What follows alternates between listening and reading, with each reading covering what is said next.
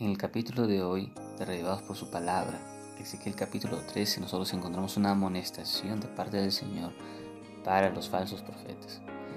Dice el capítulo que esos falsos profetas profetizaban de acuerdo con su corazón, no con alguna visión que el Señor les habría mostrado.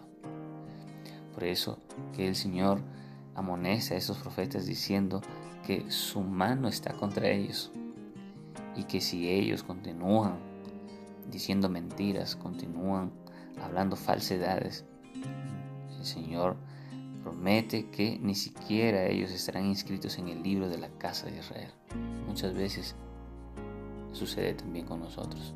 El Señor detesta a aquellas personas que en vez de predicar la palabra de Dios, predican cosas que vienen a su mente, predican cosas de acuerdo a su, a su propia a su propia prudencia, de acuerdo a su, a su propia manera de ver las cosas.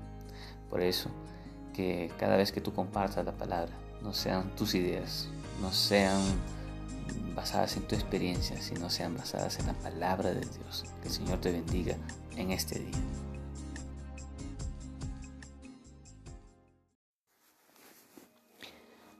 ¿Te has preguntado alguna vez por qué muchas veces el Señor no responde a nuestras oraciones?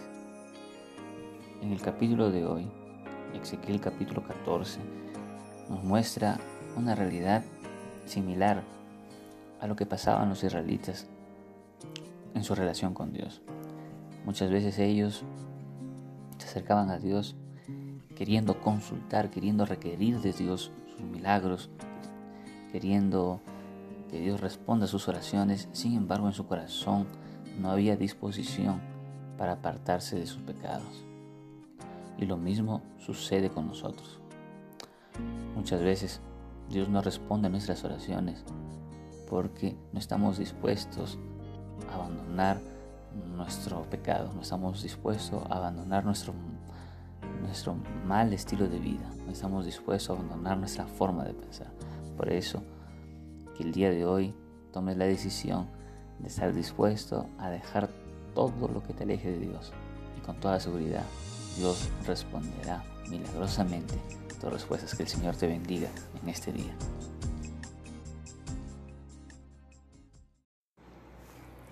En el capítulo 16 de Ezequiel, nosotros encontramos la forma como Dios trata a su pueblo.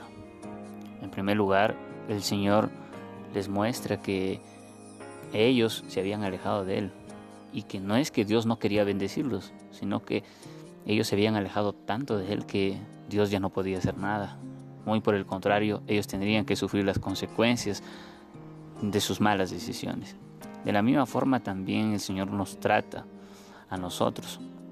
Muchas veces nosotros nos alejamos tanto de Dios que muchas veces no vemos su presencia en nuestra vida, muchas veces no vemos sus milagros. Sin embargo, el Señor, por más que estemos alejados de Él, el Señor siempre muestra su misericordia. Al pueblo de Dios le dijo, yo no los trataré así como ustedes me han tratado, yo los trataré con misericordia en este día el Señor pueda bendecirte y puedas creer que Él te ama mucho.